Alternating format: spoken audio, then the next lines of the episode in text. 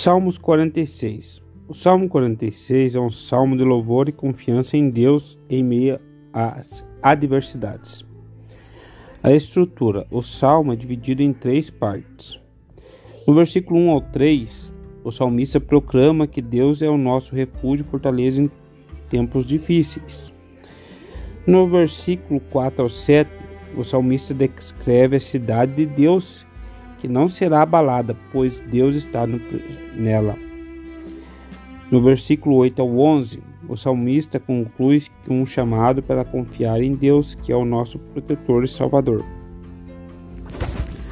O autor é atribuído aos filhos de Corá, que eram líderes musicais do templo, embora não se saiba exatamente quem eram esses filhos de Corá. Eles parecem ter sido uma família de levitas que serviam como músicos no templo.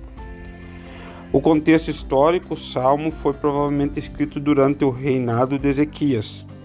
Isso sucedeu 725 a 697 a.C., quando Jesus foi, Jerusalém foi sitiada pelos assírios.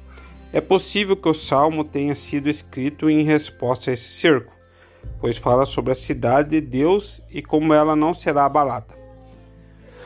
Uma aplicação pessoal, Salmo 46 nos ensina a confiar em Deus em meio às adversidades. Quando enfrentamos tempos difíceis, podemos nos lembrar de que Deus é o nosso refúgio, fortaleza e podemos buscar segurança nele, sabendo que Ele está presente conosco. Além disso, podemos nos lembrar de que a cidade de Deus, isto é, a Igreja de Deus, não será abalada porque Deus está presente nela. Podemos encontrar encorajamento e esperança nessas verdades, sabendo que Deus é nosso protetor e salvador.